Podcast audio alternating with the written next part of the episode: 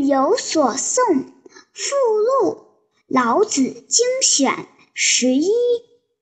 上士闻道，勤而行之；中士闻道，若存若亡；下士闻道，大笑之。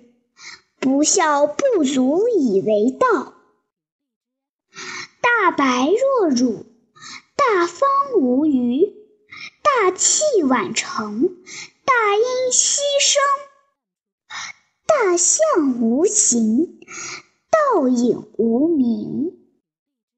注解：勤是勤快积极，若存若亡是将信将疑。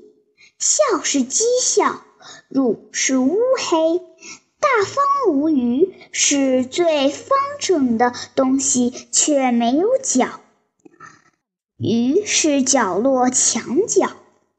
大气是大财，稀是少，大象是大的形象，指事物的本源。隐是隐蔽，隐究。